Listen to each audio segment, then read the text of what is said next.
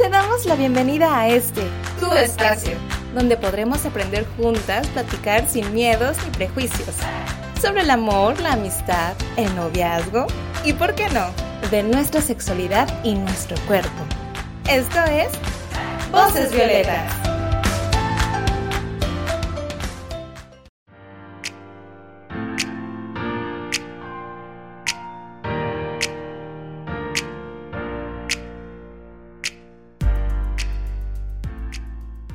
Bienvenidas a una emisión más de Voces Violetas, un espacio para ti, un espacio para todas.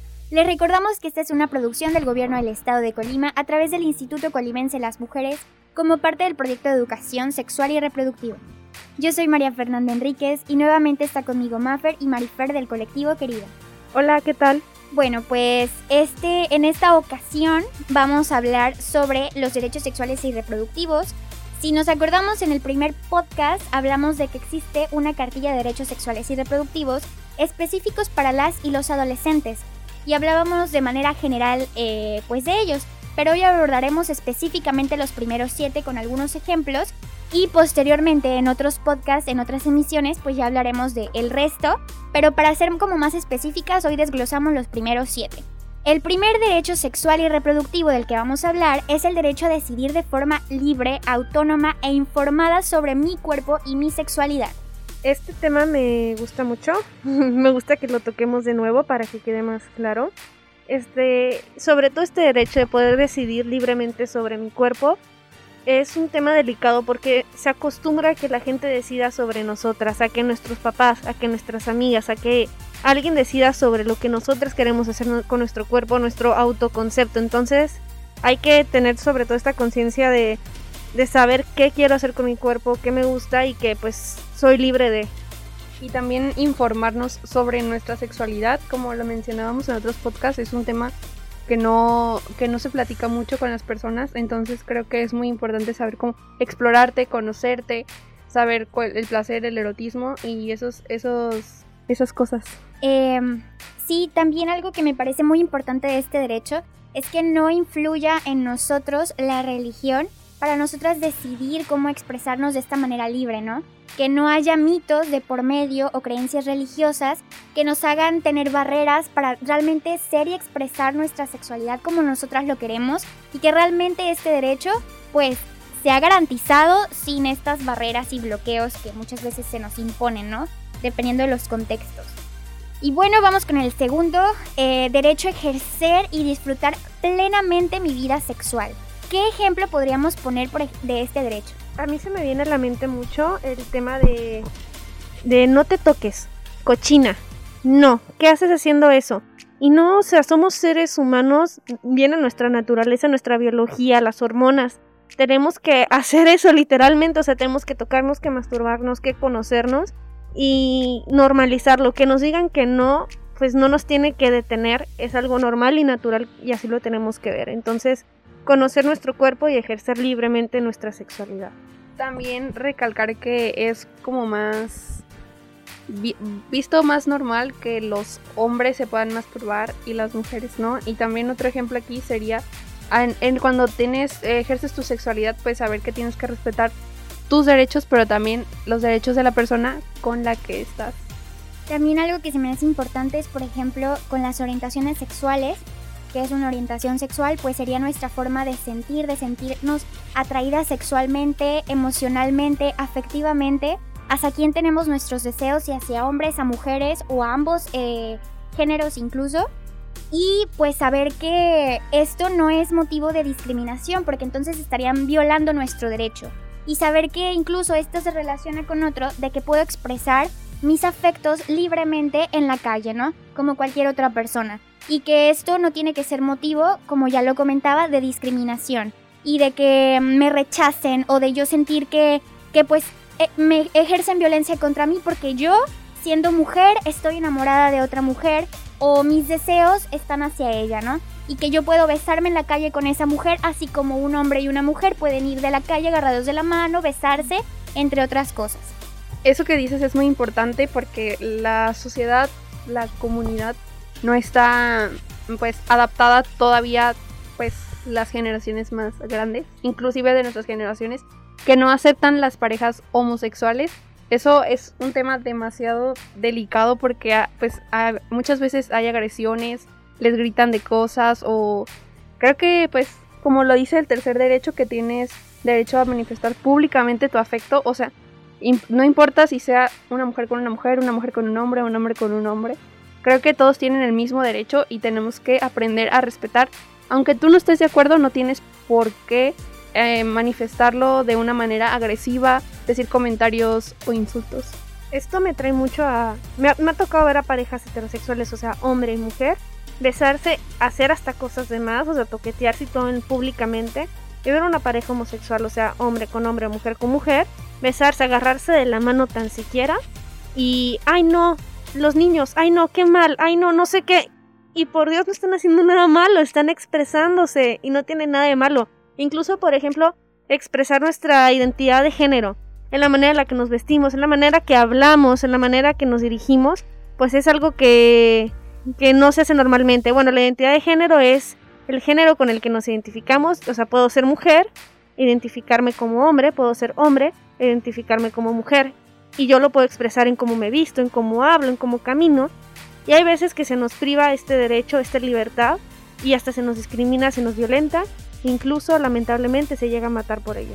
Bueno, pues ahorita creo que abordamos ya el derecho a manifestar públicamente nuestros afectos, entonces vamos a continuar con el otro, que es derecho a decidir con quién o quiénes relacionarme afectiva, erótica y sexualmente, que precisamente tiene que ver con nuestras orientaciones sexuales.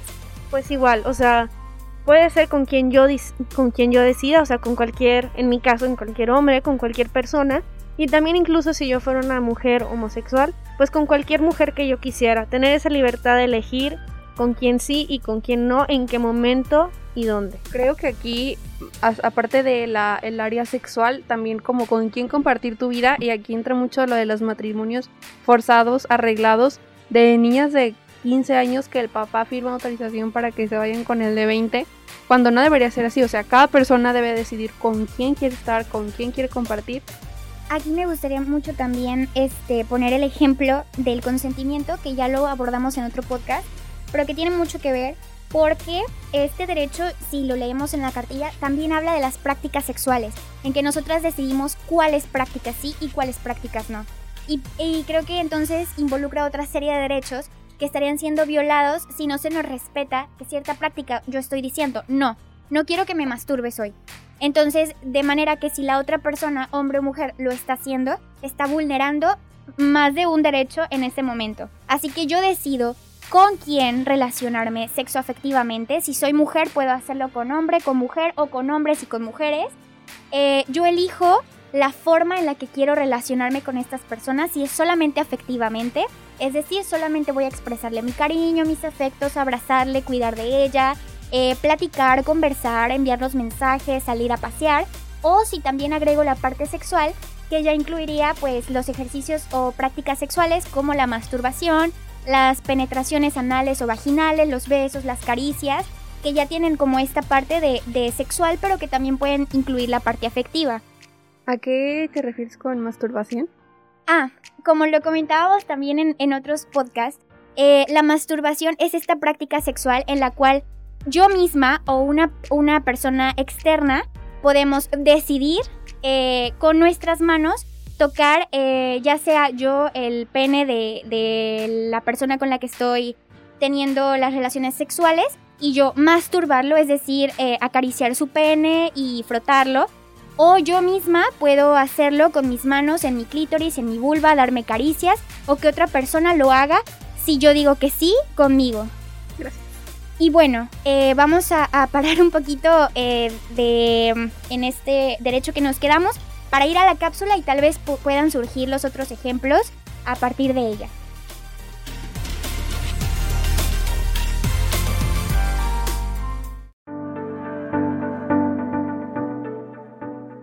Hola, en la sección de Cultura Violeta te queremos recomendar la famosa película de Juno. Esta película del 2008 trata acerca de una joven de 16 años que a raíz de una relación con un compañero de clase se queda embarazada. Y, como él se desatiende del problema, Juno toma una decisión que cuenta con la aprobación de su familia. Tendrá el niño y lo dará en adopción. esta película ganadora al premio Oscar, vemos cómo se vive el embarazo adolescente y cómo está en nosotras ver el abanico de posibilidades y tomar la decisión de qué haremos con nuestro cuerpo.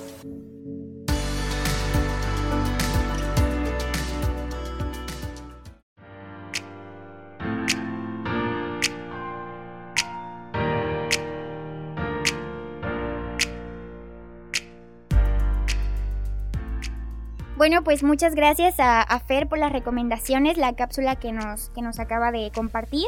Eh, y bueno, vamos a continuar ahorita con el resto de, derechos que vamos a expresar en ejemplos y en experiencias que tal vez nosotras podamos eh, platicarlas. El que sigue es el derecho a que se respete mi privacidad y a que se resguarde mi información personal. Creo que aquí entra lo del mandar tus fotos íntimas ¿Cómo serían las fotos? Que se conocen como nudes, que es que mandas una foto, puede ser sin brasier, de tus senos o pues de tu vagina, a una persona que es tu pareja o solo son amigos o una persona que te relacionas afectiva o sexualmente. Entonces creo que aquí entra mucho la privacidad de que no, no se pueden mandar a otras personas porque eso ya es ilegal y pues tenemos la ley Olimpia. Incluso el que decido tener un acercamiento sexual con alguien y que esa persona empiece, ah, yo me la di, yo, yo. Incluso eso está mal, porque entonces, para mí que yo no quiero que me quemen así, me puedo sentir incómoda. Entonces yo creo que eso viene aquí mismo, que tenemos el derecho a tener nuestra privacidad de cómo pasan las cosas, de cómo se dicen las cosas. Y saber que, bueno, nosotras podemos enviar esas fotos si son de manera consensuada, que nadie, nadie nos puede obligar para empezar a enviarlas que si yo las envío es porque yo lo decidí y porque yo quise hacerlo, pero sin chantajes ni manipulación por parte de una de la persona que a la cual se las estoy enviando. Y que esa persona estaría violando uno de mis derechos si envía esas fotos a otra persona sin mi consentimiento y sin que yo diga explícitamente que sí puede hacerlo. Eh, bueno, el siguiente derecho a comentar es el derecho a la vida, a la integridad física, psicológica y sexual pues tenemos derecho a la vida, como ahí dice, pero sobre todo una vida plena, una vida con comodidades, donde se respete nuestro físico, que no nos agredan, donde se respete nuestra psicología, o sea, esto se refiere a que no nos estén violentando de, ay, te ves gorda, ay, no sé qué, ay, ¿por qué no haces esto?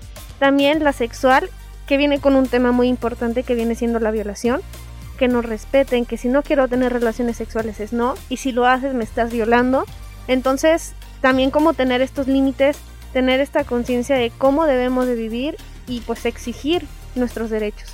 ¿A qué, en qué, qué engloba la violación?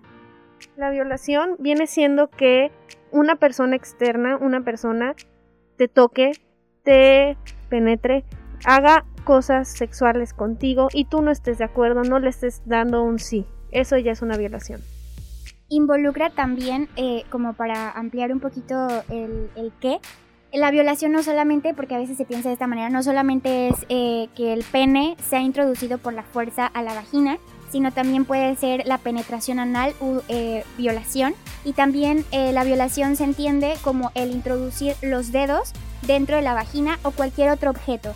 Pueden ser palos, pueden ser pues objetos picudos, lo que sea que se introduzca en nuestros cuerpos si nosotros consentirlo, es violación, porque a veces se entiende que nada más es la, el pene, ¿no? El pene que se mete la fuerza a la vagina, eso es una violación, no, hay muchas otras formas y no lo nombramos como tal por miedo, porque la palabra se nos hace fuerte. Pero pues así debe ser el peso de la palabra y el peso de la ley en las personas que, que son violadores. Y también ahorita que estamos hablando de la violencia, pues hablar de todas las violencias que hay, como ya lo habíamos mencionado, la violencia sexual, psicológica, patrimonial, económica, que tenemos, tenemos derecho a vivir una vida libre de todas estas violencias que te dejan un, pues, una carga muy fuerte psicológicamente. ¿Algo con lo que gusten cerrar este tema de derechos sexuales y reproductivos? Em, pues el leer la cartilla, el informarnos, el conocer es importante.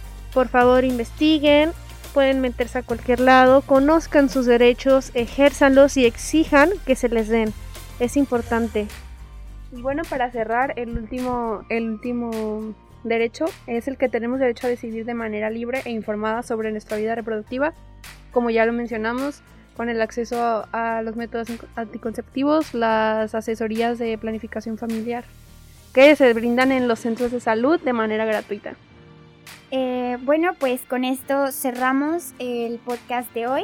Recordarles que está a su disposición la línea 075 del Instituto de las Mujeres, disponible las 24 horas del día. Eh, gracias por acompañarnos en esta emisión de Voces Violetas, programa del Instituto Colimense de las Mujeres, impulsado por el gobierno del estado de Colima. Yo soy María Fernanda Enríquez, me, despido con, con, mucho gusto de ustedes. Les agradezco a Maffer y Fer por su participación. Y pues nada, recordarles que nos pueden enviar sus comentarios, sus dudas a las páginas del instituto, tanto en Facebook como en Instagram. También pueden enviarnos recomendaciones de temas que les gustaría saber, conocer. Y pues nada, aquí estamos en este para ustedes y para escucharlas. Voces Violetas, un espacio para ti, un espacio para todas.